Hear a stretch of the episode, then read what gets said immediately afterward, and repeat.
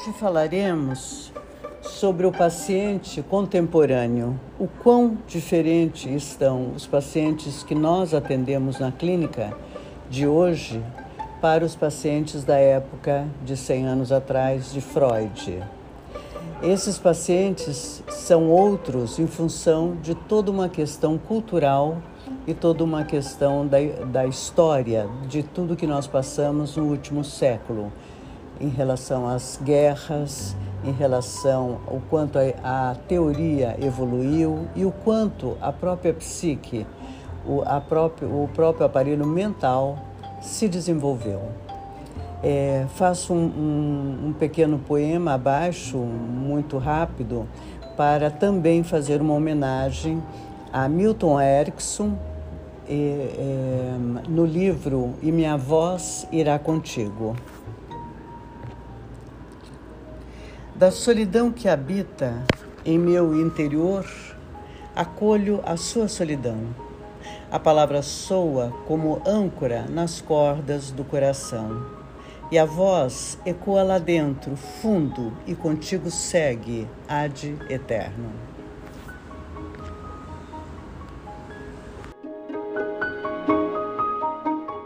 Eu quero primeiro introduzir a ideia do holding, do Winnicott.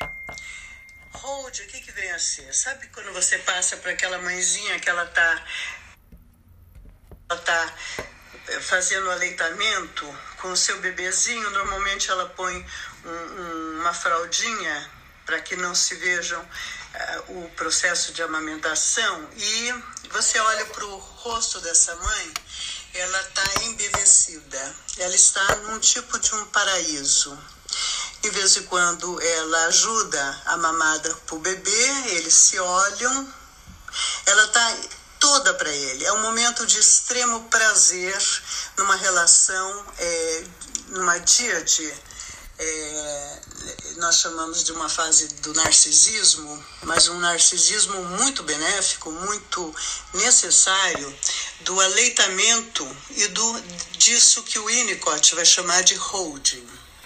É muito fundamental o holding na vida do bebezinho. Esse tempo em que a mãe é, amamenta, mesmo que seja com mamadeira, que não seja o seio dela, porque por algum motivo ela não possa, mas que ela esteja ali numa relação da díade, da, do contato absoluto com o seu bebê, em que não haja interferência nenhuma externa, nem de celular, nem de televisão, nem do entorno, em que ela está numa bolha do holding.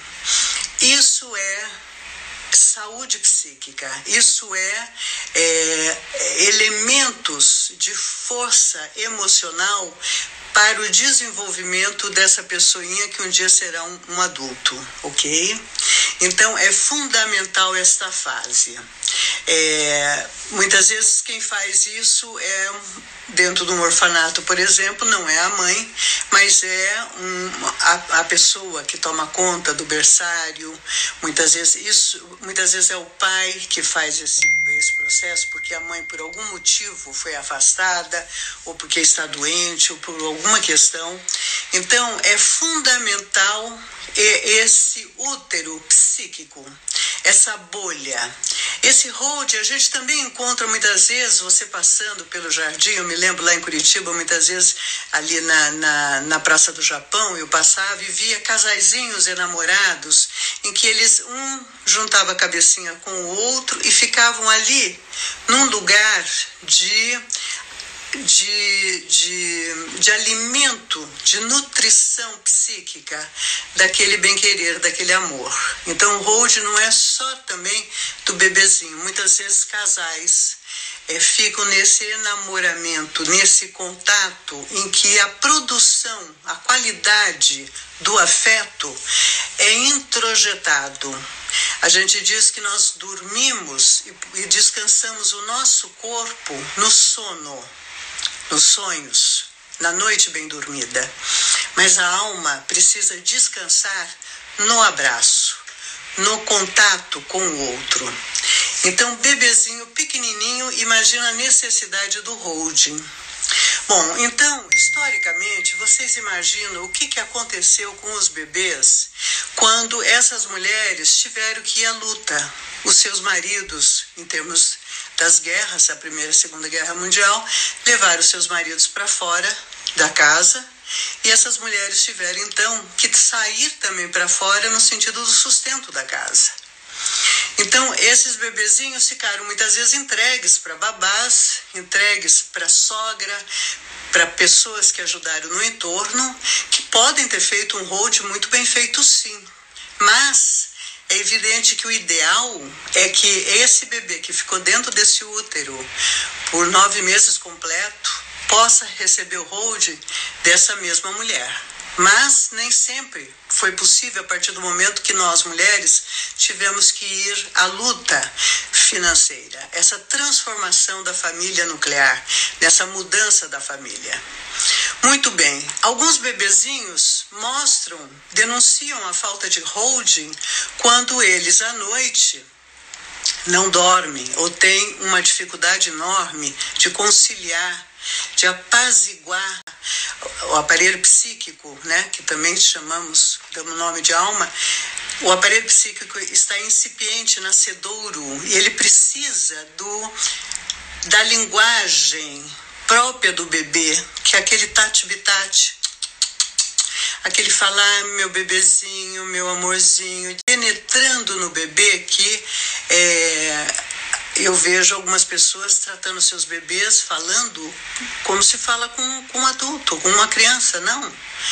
Bebê tem uma linguagem que ele precisa ser penetrada nessa forma de acalanto, essa forma é, de ternura, de se aproximando dele. Por quê? Porque ele nasceu no mundo e está completamente psicamente desamparado. Ele nasceu num mundo selvagem que hoje não temos mais o predador diretamente na floresta nos atacando, mas nem sempre o nosso ambiente de casa é muito favorável. Muitas vezes temos altas tempestades dentro da própria casa. Então, esse ambiente difícil ele vai se acalmar no colo, no abraço, no holding e numa linguagem que penetra até ele. Muito bem. Muitas vezes essa mulher, essa mãe passou o dia inteiro trabalhando. À noite ela chega, ela precisa dormir, porque no outro dia ela vai trabalhar. Ela está em ansiedade para estar tá descansada e o bebê não dorme porque não está encontrando essa paz dentro dele. Ele não tem o conforto, ele não teve o acalanto ou ele sentiu falta daquele cheiro, daquele colo, daquela presença o dia inteiro. Então ele está agitado, ele está em angústia, ele está, nós chamamos, em queda psíquica. Ele não tem um amparo, um, o, o lugar para ele se apoiar na sua psique, porque não é só o corpo que nós parimos, nós mulheres, nós parimos o corpo, o psiquismo é, é, esse lugar é um lugar muito é, extraordinário para pensarmos, porque ele é subjetivo. Você não sabe disso. Mas o seu afeto, o seu cuidado, o seu tati-bitate, essa formazinha de falar com o seu bebê, ele é fundamental para o bebê se ancorar. Então, muitas vezes, essa mulher que trabalhou o dia todo, que precisa dormir sim, principalmente se ela estiver criando esse bebê sozinha, é, ela, ela quer dormir e o bebê não dorme. Então, você imagina o nível de conflitos e o nível de. É, do que é possível ser feito para esse bebê se desenvolver saudavelmente em termos de aparelho mental.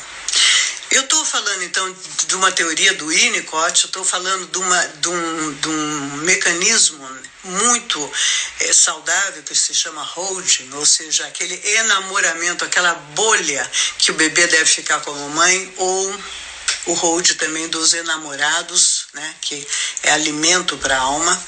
É, porque isso nos traz uma clínica de hoje totalmente diferenciada da clínica do Freud. A clínica do Freud, de 100 anos atrás, anterior às guerras, era uma clínica que as mulheres ficavam em casa, as mulheres não saíam a, a para o trabalho. Elas criavam os seus bebês, as suas crias, completamente voltada para as tarefas domésticas. É, eu não estou com isso fazendo uma apologia que a mulher não possa trabalhar, nem fazendo uma apologia de que aqueles tempos eram os melhores. A vida, ela é sábia e ela nos conduz a todos numa marcha própria. Então, eu não estou querendo fazer um movimento é, saudosista de termos que é, é, regredirmos aquela fase, retro, é, voltarmos no tempo. Não, é, não se trata disso. Se trata da transformação da psique daquela geração para esta geração. Tá? Então, é, aquela era um, um, um, núcleo familiar onde o bebezinho nascia, e veja bem, hoje nasce um bebê, dois no máximo, três a família é grande. Naquela época se nascia 10, 12 bebês numa família.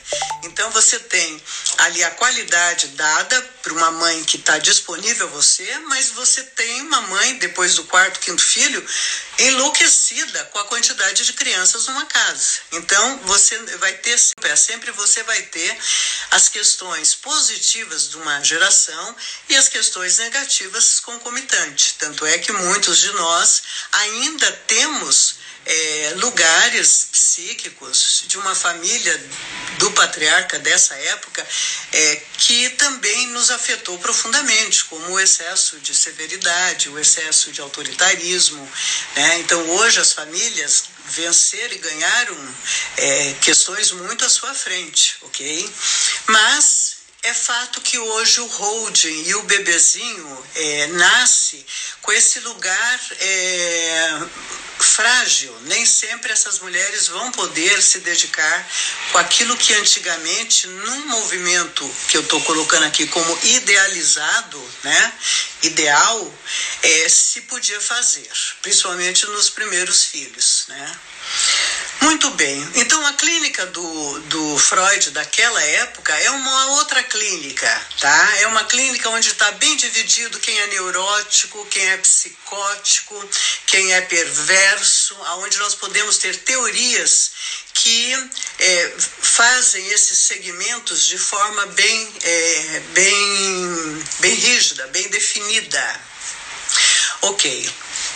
A partir das guerras, é como se os homens mataram, a matança que houve, o absurdo do quanto se matou, provocou um estágio de, de um tipo de psiquismo, de um psiquismo é, é, estanques, como há pouco eu descrevi, psicótico, neurótico, perverso, para um psiquismo é, agora todo esgarçado, como se o tecido psíquico, em função da situação de trauma, porque agora nós temos uma psique traumatizada pelo confronto com a morte, é a mesma coisa nesse momento da pandemia, nós estamos confrontados com a morte. Nós estamos paralisados, porque o trauma nos paralisa, ou nos deixa, ou negamos, ou ficamos fóbicos e paranoicos, ou paralisamos simplesmente. Não vamos nem para frente nem para trás. Então você tem, a partir das primeiras, da Primeira e Segunda Guerra Mundial, 1914 e 1939, você tem é, o cliente do trauma. Os filhos, o pós-guerra, nos traz um paciente traumatizado. O paciente do trauma e que ele recebeu pouco holding ou um holding é, não tão adequado, a mãe como o Winnicott vai dizer, uma mãe suficientemente boa vai provocar, vai produzir uma psique X para o seu bebê. Mas nem todas podemos ser essa, essa mãe suficientemente boa, ou porque não estava presente, ou porque estava ausente, ou porque, enfim, por N situações. Essa psique, então, vai ser hoje classificado como a clínica do vazio. O sofrimento hoje, humano, adulto, é a falta de sentido na vida, a falta de por que, que nós existimos? O que, que nós estamos fazendo nesse mundo? Por que, que nesse mundo existe tanto sofrimento? Por que, que nesse mundo existe a morte? A clínica do vazio, a falta de sentido à minha vida, o quanto eu estou dentro desse trauma psíquico é, perdido de mim mesmo, é que define a nossa clínica atual. Falta tanto, é tamanha a falta afetiva dentro dos lares e nessa grande transformação da família nuclear para muitas novas modalidades de todas as formas e possibilidades, que, digamos assim, a clínica do vazio, ela se instala, é, ela, se, é, ela se apresenta numa falta de tudo, inclusive da própria educação do lar, da própria orientação dos pais. Vai para os nossos consultórios situações de orientação mínima, muitas vezes até higiênica. Eu não tive nenhuma nem duas situações é, em que eu tive que auxiliar alguém em questões de higiene básicas que deveria ter sido ensinado no berço, na família. Então, desde questões de cuidados consigo mesmo, cuidados com o outro, orientação de questões éticas, hoje são solicitados dentro dos consultórios. Então, eu tenho que ter uma gama de teorias que me permita é, passar por lugares da necessidade básica do meu paciente e, junto com ele, tecermos a psique. Muitas vezes o holding agora será feito dentro do consultório. Né? Porque se estabelece. Agora, o que é primordial? Um paciente traumatizado é um paciente que, em primeiro lugar, primeiro ele chega vazio, ele não produz. Ele não consegue, por isso que estamos nessa questão da terra plana, porque se ele não consegue subjetivar, ele não consegue imaginar o que, que é subjetivo. Ele, por isso que temos os alfabetos, é, é, como chama? O alfabetismo. Ele, é, a criança aprende as letras, mas não lê. Funcional analfabetismo funcional. Por quê? Porque ele só sabe o concreto. Ele não ficou naquele enamoramento, naquela bolha do holding. Então ele não tem a subjetividade que vai ter que desenvolver com você. Mas para isso, se ele é fruto do trauma, se ele é fruto do vazio, porque não foi estimulado, nem no bercinho, nem no colo, em nada, passava o dia deitado ou no chão, brincando com alguma coisinha, mas sem o estímulo do humano, é, ele vai ter que primeiro saber se você é confiável, você é terapeuta. Então, na clínica do vazio e na clínica do trauma, a primeira coisa que é testado é o paranalítico, é a relação dual. Se você é um ser humano confiável, porque muitas vezes lá em casa o ser humano que eu tenho, o modelo de ser humano que eu tenho, não é confiável.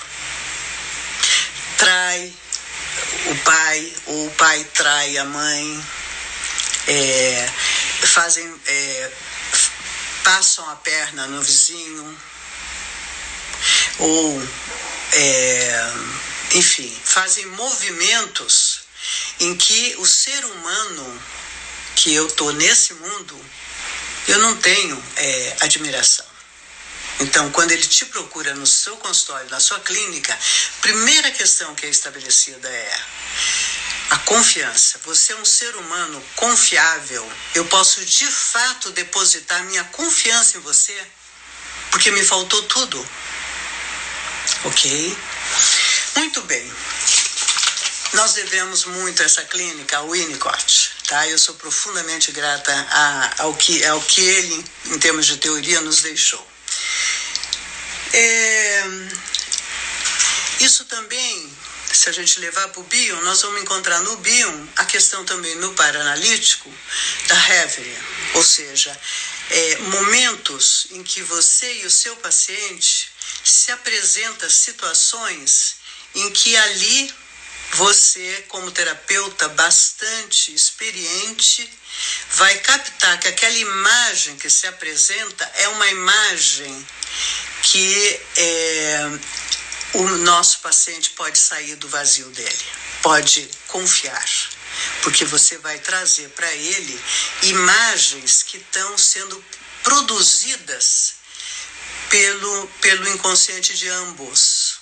Então, na questão da confiança e na questão de é, o quanto de fato você se entrega a mim e eu a você, que essa é a, a entrega, para sair da situação traumática, é, eu preciso confiar que você é 100% honesto. E a Reverie é um grande, uma grande ferramenta que nos ajuda, tá? No curso da metacomunicação eu entrarei em maiores detalhes sobre a Reverie, porque ela é um conceito bastante é, complexo do Bion, apenas fazendo analogia com o Hold do Winnicott, tá? Muito bem, eu quero lembrar vocês o seguinte. Os nossos teóricos, e nós temos maravilhosos teóricos contemporâneos, nesse momento nós temos pessoas que se dedicam à teoria, estudam e apresentam o tempo todo em trabalhos para nós, é, em congressos, em seminários, em, em simpósios. E essa gente não dá conta de produzir o tanto de teorias que nós precisamos tá? Então fica aqui a minha gratidão a esses grandes professores que o tempo todo nós bebemos da fonte desses professores e o quanto eles trabalham em cima das teorias. Por que, que eu estou falando isso? Eu estou falando isso porque na época do Freud, você tem uma época da cultura. Esse momento da pandemia, nós temos outra época da nossa cultura. Mas se você lembrar, em 2019, um pouquinho antes, o que era quase universal, quase no globo inteiro, era o suicídio. O suicídio, o suicídio, o suicídio. Por mais que nossos professores e teóricos se debruçassem para nos trazer teoria, para que nós que estamos tocando a clínica, o consultório, temos que beber dessa fonte, aprender. Por mais que a gente estivesse atualizado, não dava conta da quantidade de situações de suicídio. Eu tive esses dias que dar uma aula sobre suicídio e eu voltei lá na época do Flávio Jacovati, não sei se vocês se lembram desse grande psicanalista maravilhoso, falecido recentemente, e peguei um, um vídeo dele que exatamente em 2008, ou seja, para 2019, 11 anos apenas, um vídeo dele falando sobre culpa. E ele dizia no vídeo dele o seguinte: não, gente, o que falta é exatamente as pessoas sentirem um pouco mais de culpa. Interessante. Apenas 10 anos antes, o Flávio fala de algo que está muito diferente desses jovens que se atiram e vão buscar a morte em altos de prédios, janelas de, de escolas, se atirando, se matando, porque sentem uma culpa insuportável. Porque sentem que quando frustra, eles são errados, é, é, a culpa é dele. E dez anos antes, o Flávio diz: não, o ser humano desses dias, desses nossos dias, precisava ter um pouquinho mais de culpa, pôr um pouco a mão na sua consciência, ter mais consequências das suas ações. Quero voltar lá no Freud. Quando o Freud traz o caso Dora, ele vai trazer o caso Dora exatamente em mil, 1901. Ele tem, de 1901 para quando Tolstói escreveu Anne Karenina, tem em torno de 30, 35 anos. Veja a diferença.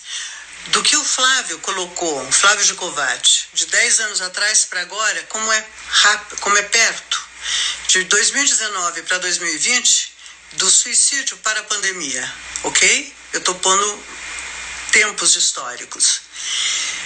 Nós sabemos que no caso Dora, que o, o Freud tão bem nos colocou e nos relatou do equívoco dele com, com o caso Dora, nós se a gente estuda o caso Dora, em 1901, nós vamos encontrar um feminino gritando para um grupo de masculino dizendo que está tudo errado, que ela está sendo comercializada pelo pai, enquanto o marido está comercializando é, Miska.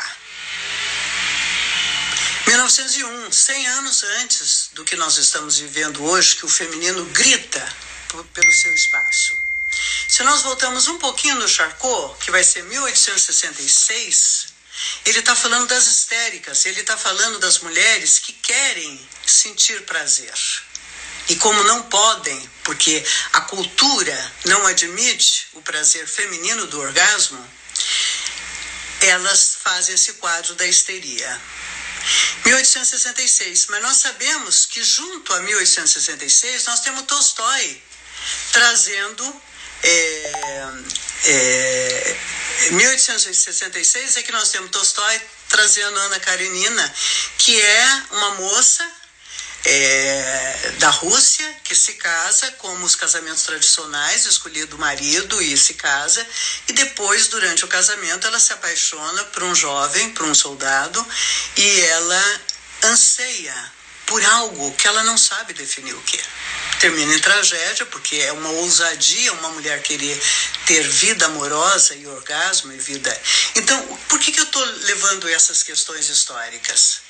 para dizer que o paciente de hoje ele está o tempo todo em mutação. Só que se antes, na época do Freud, de Tolstói, Ana Karenina, com Charcot até 1900, o Freud leva-se 30 anos para uma questão do feminino, nós hoje é numa velocidade enorme, a ponto de os nossos professores não terem tempo de tecer o corpo teórico de tanta mutação e transformação. Então, cabe a nós, dentro dos nossos consultórios, com o par analítico, fundarmos questões do psiquismo e do inconsciente do nosso paciente, tecendo é, essa teoria em conjunto com ele, individual, o mais próxima possível da alma dele que é o que interessa a ele, e não tanto a um, um panorama teórico, é, acadêmico e universal, ok? Porque ele é a, a, a, ele é a célula, ele é um, a individualidade do todo, ok? Eu creio que o que eu havia separado para vocês indo da literatura até os dias de hoje, podendo falar do holding e da clínica do vazio, da rapidez do, do mundo de hoje, a aceleração que estamos, não só na aceleração é, de questões teóricas, quanto de ritmo de vida, quanto a aceleração de problemáticas psíquicas. Estamos em plena mutação. A, a mil por hora é força de expressão, não sabemos a, a que velocidade estamos. Era isso que eu tinha para falar hoje.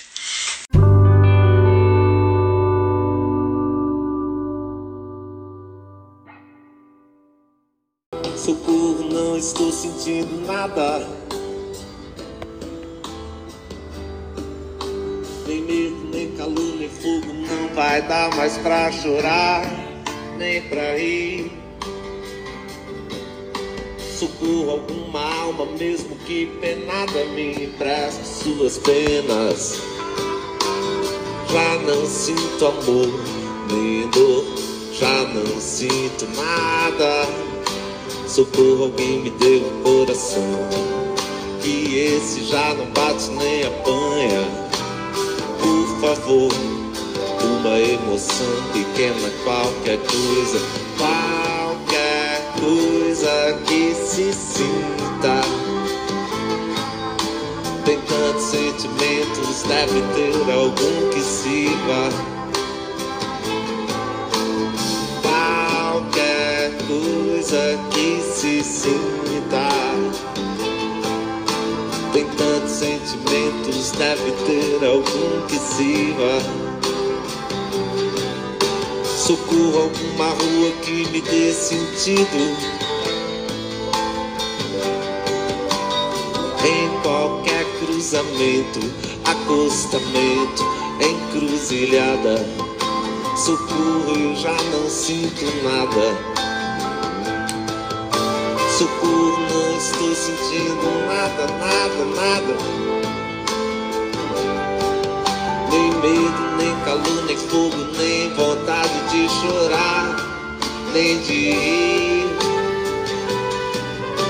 Socorro alguma alma, mesmo que penada me preste suas penas. Eu já não sinto amor, nem dor, já não sinto nada. Socorro, alguém me dê o coração. E esse já não bate nem apanha. Por favor, uma emoção pequena, qualquer coisa, qualquer coisa que se sinta. Tem tantos sentimentos, deve ter algum que sirva.